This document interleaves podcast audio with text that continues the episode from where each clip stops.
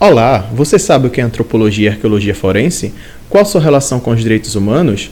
Na entrevista de hoje, conversamos sobre estas e outras questões com Ana Paula Morelli Tawil, ex-perita do Grupo de Trabalho Perus e arqueóloga do IFAM. Caros e caras ouvintes, meu nome é João e este é o 1049.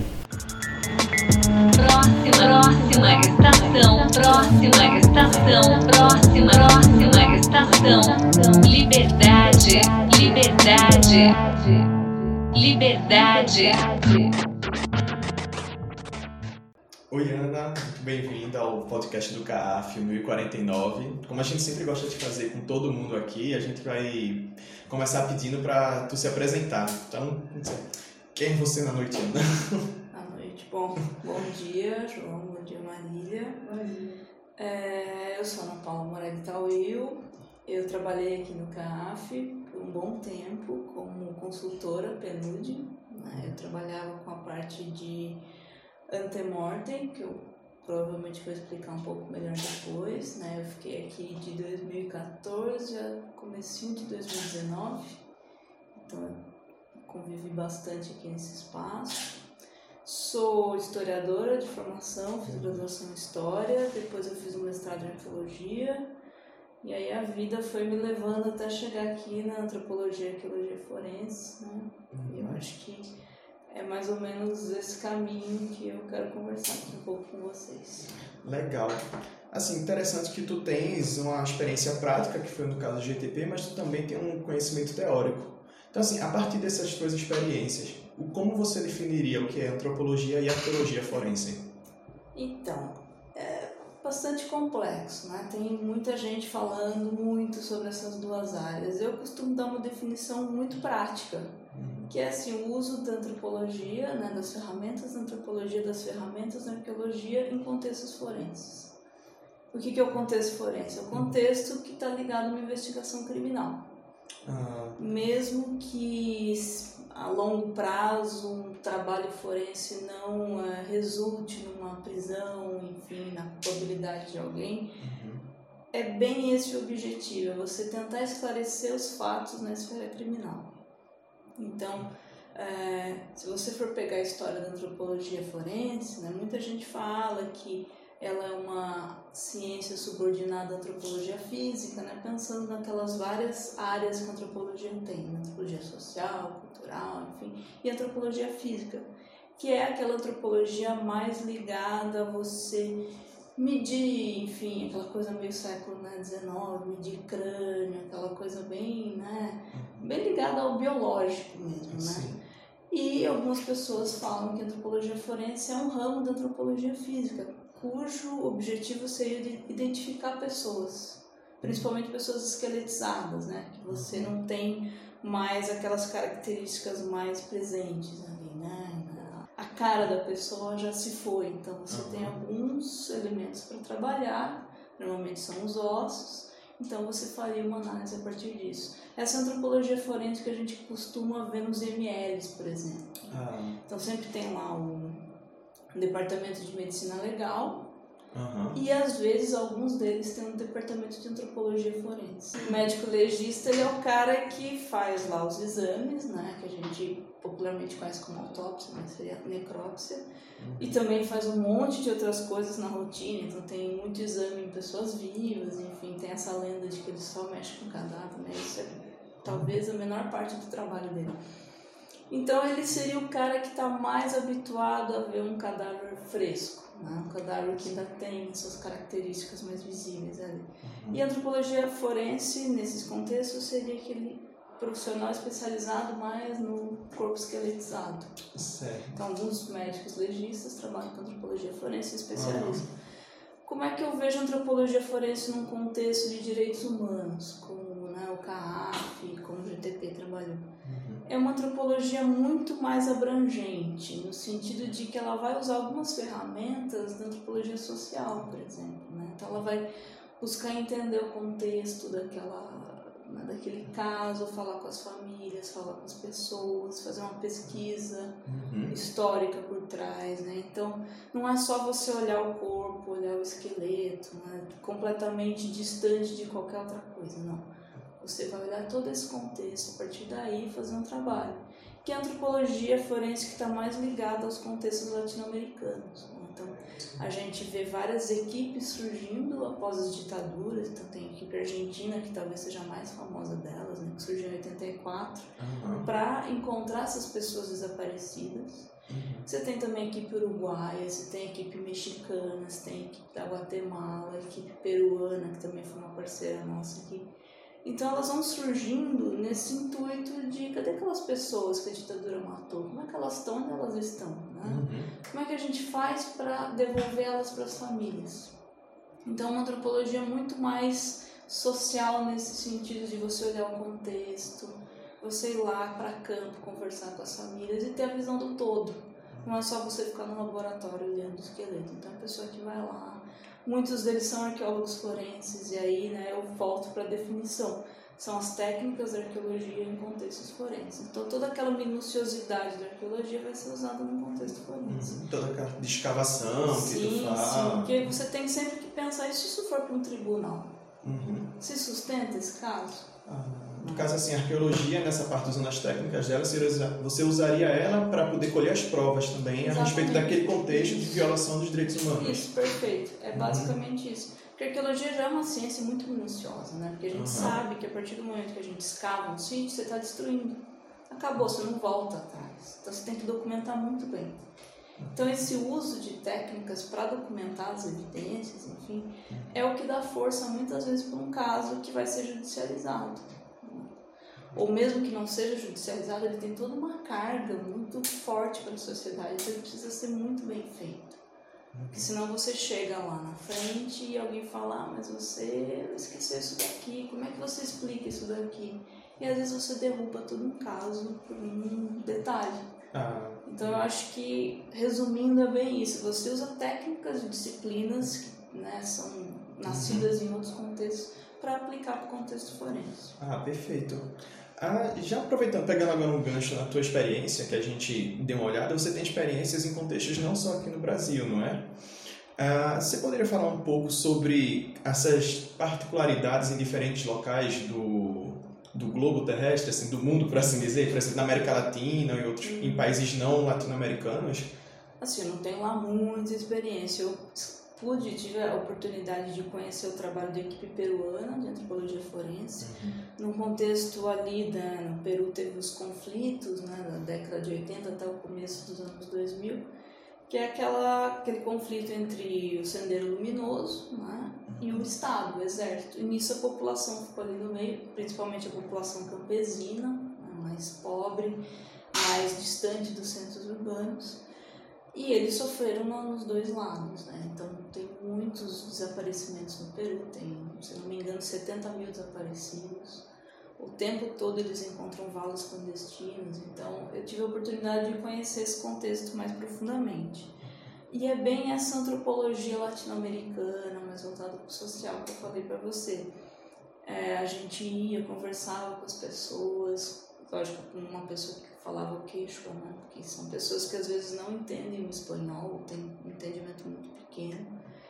Então era um trabalho bem profundo mesmo, de você entender o que aconteceu, sempre respeitando a pessoa, o limite dela, porque é muito dolorido falar sobre.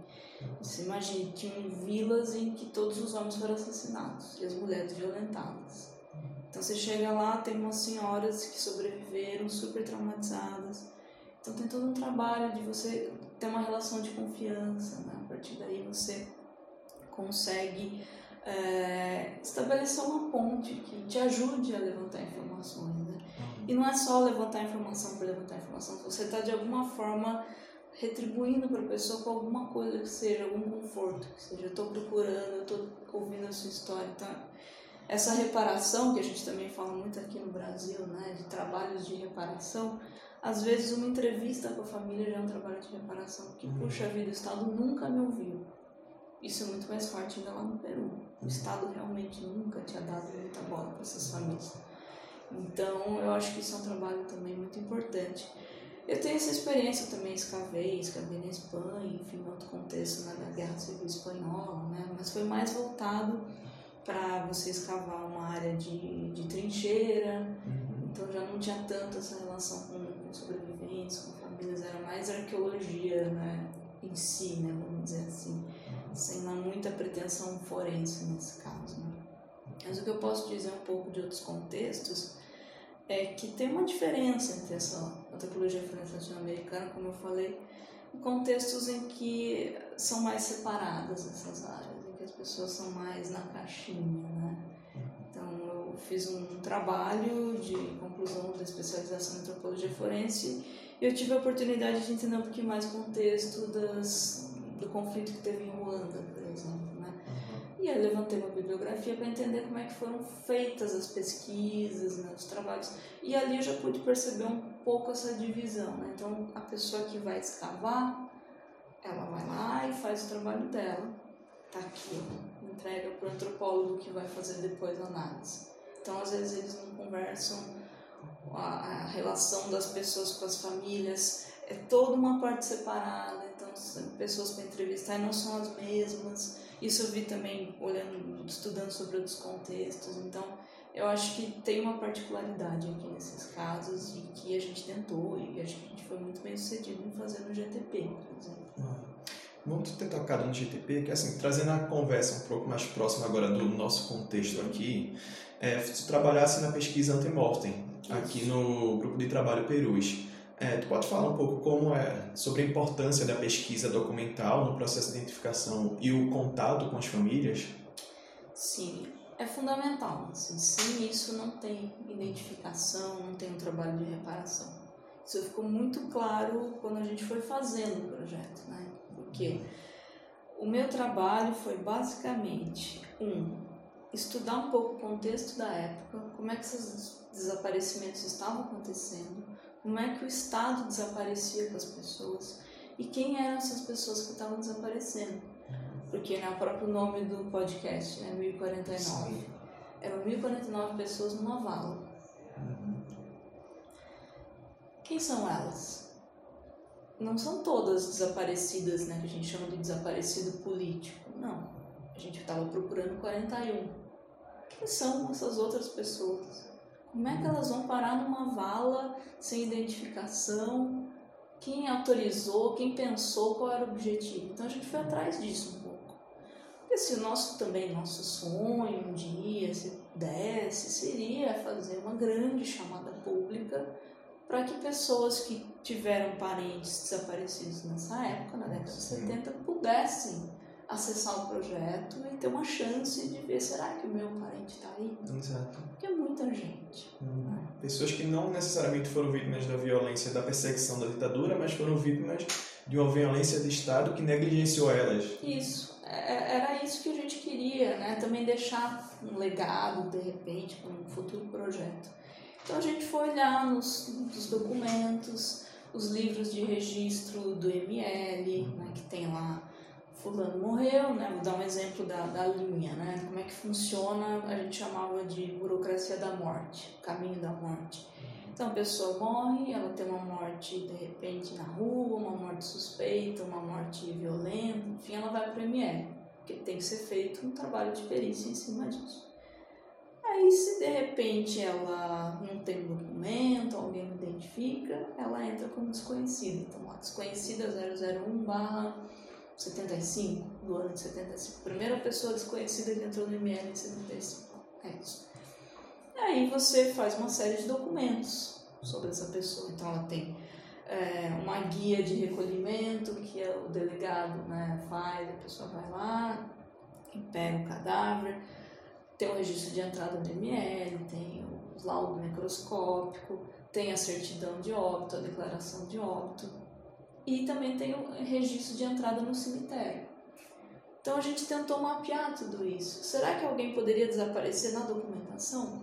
De repente um número mal escrito, uma foto aqui que não tá boa. Você some com uma pessoa. Uhum. E ninguém tá nem aí, ninguém tá preocupado. Então a gente via que, por exemplo, um outro dado que a gente viu.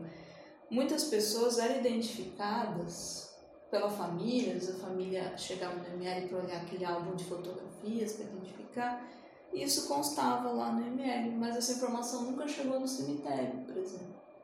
Então, às vezes a gente estava trabalhando com um número X de pessoas desconhecidas no cemitério, mas que já tinham sido identificadas. muitas vezes por papiloscopia.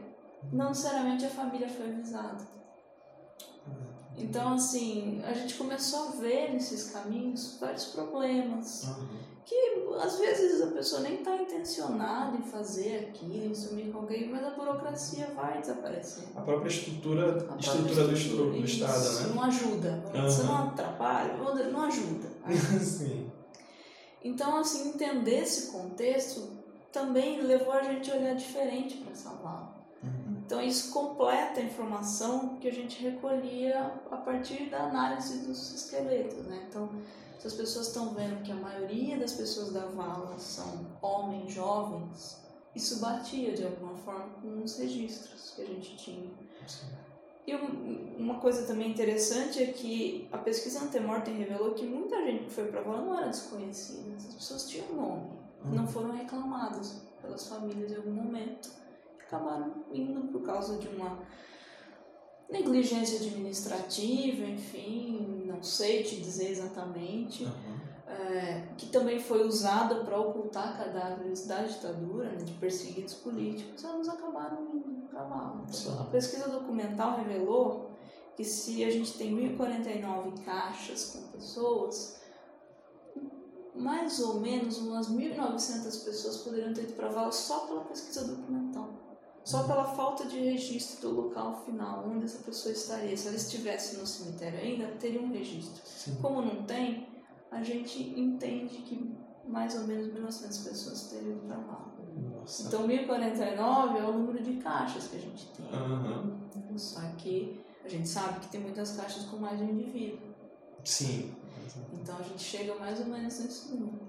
Então a gente quis entender quem são essas Pessoas. 1.900 pessoas, né? E também tem, tem um outro aspecto, né, que você perguntou, de falar com as famílias. Pra gente falar com uma família que tá há 50 anos procurando um ente querido, que foi uma morte violenta, que foi uma morte sem resolução, porque a gente tem casos de pessoas que é sabido que aconteceu né, a morte. Tem pessoas que são desaparecidas, completamente desaparecidas. Então, é um contexto já de extrema violência. Se a gente vai conversar com essas famílias sem saber nada e perguntar as mesmas perguntas que todo mundo já fez, é uma outra violência. né? Então, assim, a nossa pesquisa também, ela pretendeu levantar o máximo de informação possível sobre as pessoas que a gente estava buscando.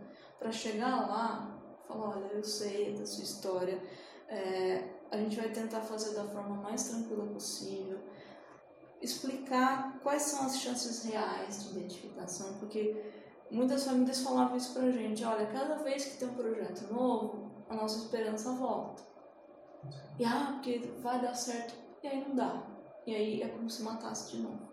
Uhum. Então a gente sempre foi muito claro, explicando, olha, a situação dos esqueletos é essa, é difícil, tem uma série de problemas, mas a gente vai fazer o melhor possível.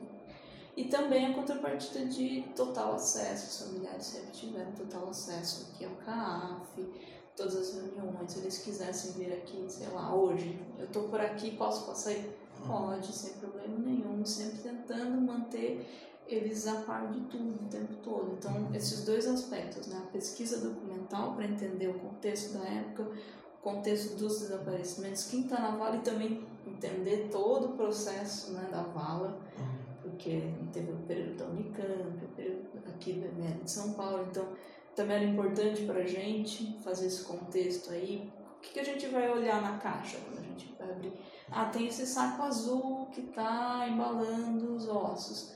De que época é isso? Estava na vala? Ah, não, mas é esse saco aqui foi a Unicamp que colocou. Ah, essa informação. Então, a gente fazia o histórico também da vala, que tinha muita informação que a gente não tinha, da vala, dos trabalhos anteriores de DNA.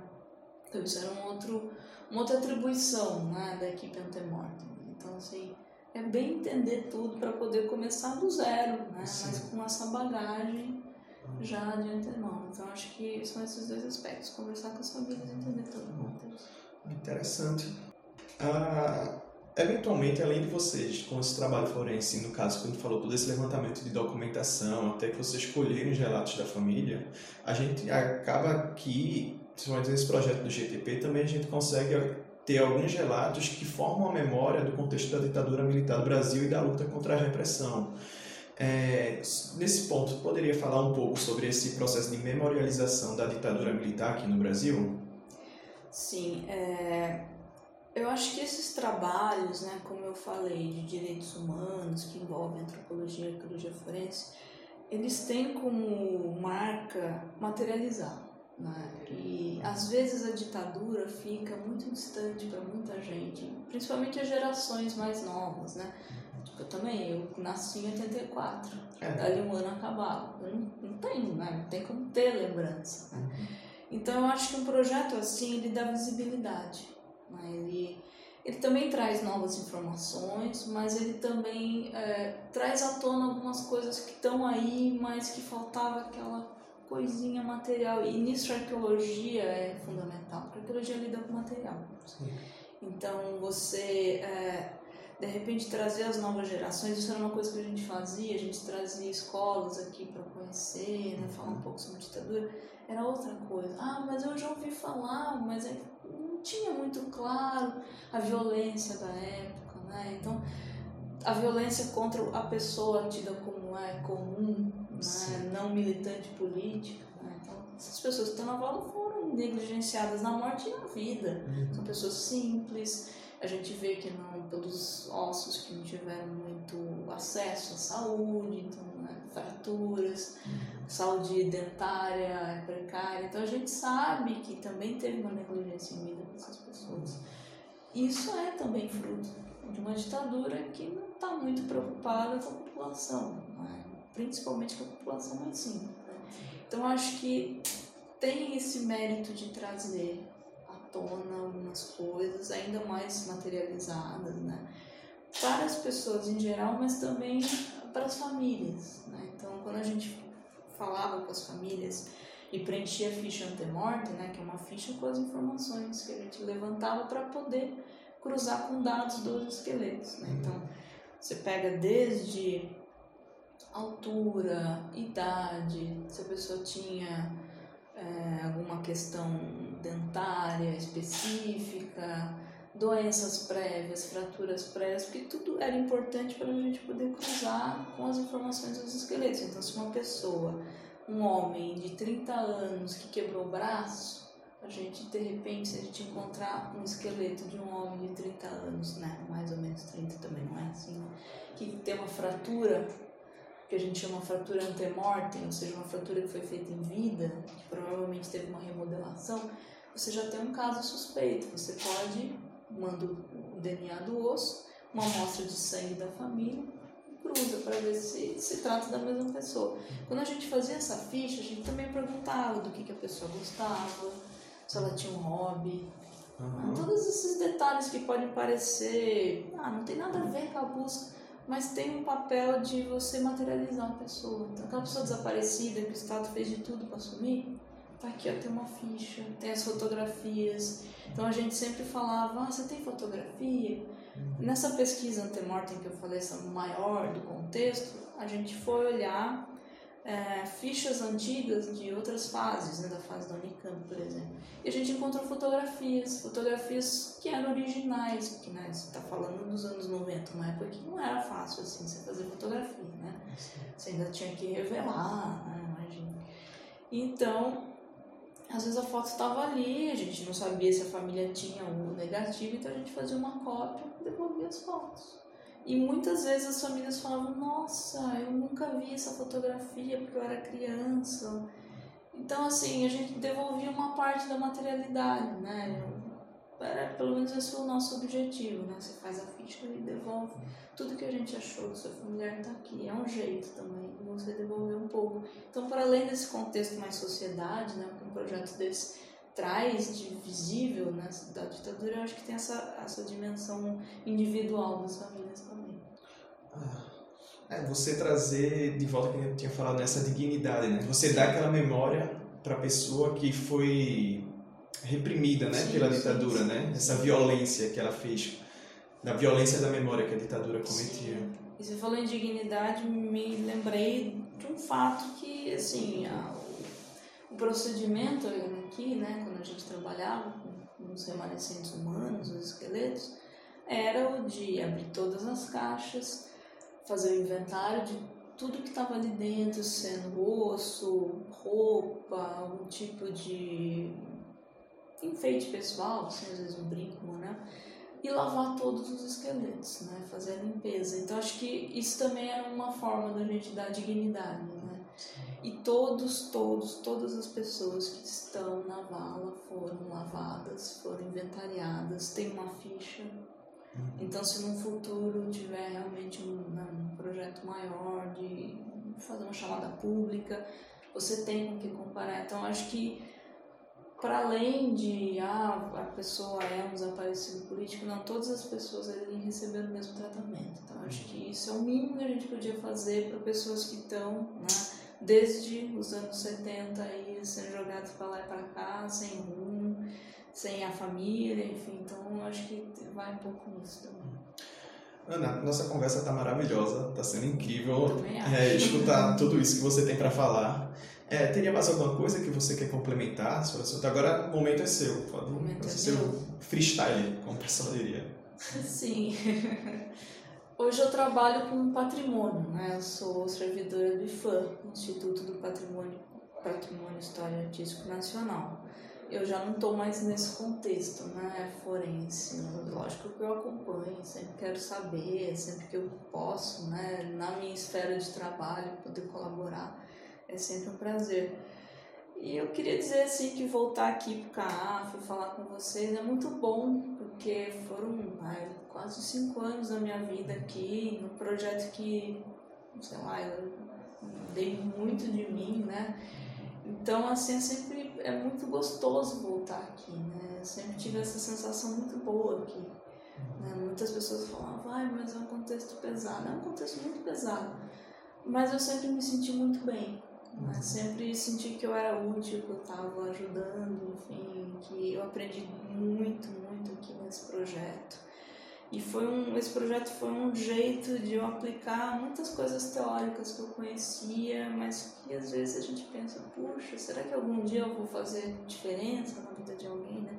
Então, quando a gente identificou o Dimas, o Aloysio, foi quando a gente viu o resultado, né? De tudo e de toda a formação, quando você começa lá atrás, você faz um mestrado na área, e você faz uma especialização na área forense, você viaja, você conhece outros lugares, outros contextos, e aí termina aqui, termina em você levar a pessoa para a família, você acompanhar o enterro e ver que finalizou.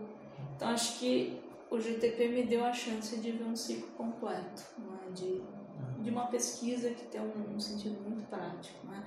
e que pode devolver alguma coisa para a sociedade, além de devolver para a família especificamente. Então, eu acho que é, é, é uma satisfação muito grande estar aqui conversando com vocês. E vida longa ao podcast. Espero que, nossa, anos e anos. que eles virem né, Ah, muito top obrigado. 10. ah, muito obrigado. Mas Ana. queria agradecer a, a oportunidade de falar com vocês. A gente que agradece você estar aqui. Pra gente é sempre uma honra, um prazer. O CAF está sempre portas abertas para você. Só pra gente finalizar, você teria alguma coisa para indicar para o pessoal que está nos ouvindo? Pode ser um Ah. livro, uma peça de teatro, um filme, Sim, qualquer coisa. sim, deixa eu pensar. Ah, um filme muito interessante que é bem, ficou super famoso, né? tem seus problemas, como qualquer filme que adapta um livro, um contexto, mas que me marcou muito e, e é um contexto horrível de violação de direitos humanos, é o Hotel Ruanda. Uhum. Eu sempre, é fácil de achar nessas streamings aí, que eu vou fazer propaganda. é, que é um filme que eu assisti até recentemente, já tinha visto, mas meu Deus do céu, como é dolorido, né? É chocante. Como é. Como a humanidade consegue fazer umas coisas, né? E, e tem também, para quem se interessa depois, pesquisar o que foi feito em relação à antropologia forense nesses casos, né? Que, e, e como também essa pesquisa antemortem, no caso desse, em que as pessoas em são de grupos étnicos diferentes, né? Então foi um genocídio que um grupo fez em relação ao outro, mas que na verdade eles eram todos muito parecidos quando você olha o esqueleto. Não tem lá grandes diferenças. Então como você prova que pessoas foram selecionadas para morrer, que elas têm algo em comum e aí isso caracteriza o genocídio, né? As pessoas têm algo em comum e por isso elas foram assassinadas. Então todo o trabalho que foi feito para levar para o Tribunal Penal Internacional, então é muito interessante. Dá para acompanhar, tem os sites do Tribunal Penal, pela ONU, enfim, tem um monte de documentação. E outra coisa que eu queria é, recomendar, vou até fazer uma cola aqui, porque meu russo é muito ruim. Vontade. É, tem um livro que eu comecei a ler, esses dias eu não terminei, então pode ser que acabe. Não, não vai acabar bem, imagina. Bem não, é um bom livro. Bem não vai acabar.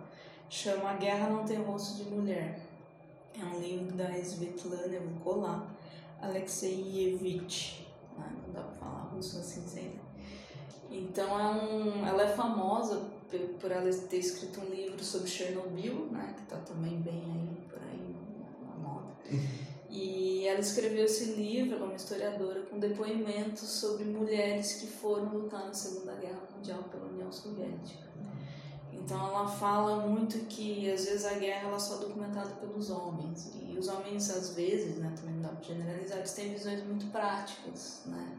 Quantas pessoas morreram frente de batalha, enfim. E ela vai colhendo esses depoimentos dessas mulheres. E é muito interessante, porque elas lutaram de igual para igual, foram para frente, eram franco-atiradoras, faziam tudo exatamente igual. Mas as impressões delas são incríveis, né? Então tem toda uma geração de mulheres soviéticas que lutaram e estão ficando velhinhas, estão já morrendo. Então ela faz esse trabalho muito interessante. E dá para entender um pouquinho esses contextos né, de violência por dentro. Isso eu acho que é bem interessante de ler. Muito obrigado. Pessoal, essa foi Ana Paula Tawil, essa incrível antropóloga que trabalhou aqui com a gente. Tivemos o prazer de recebê-la novamente aqui no CAF. E é isso, espero que vocês aproveitem. Um cheiro e um abraço para todo mundo que nos escutou hoje. Obrigada e tchau. Uhul!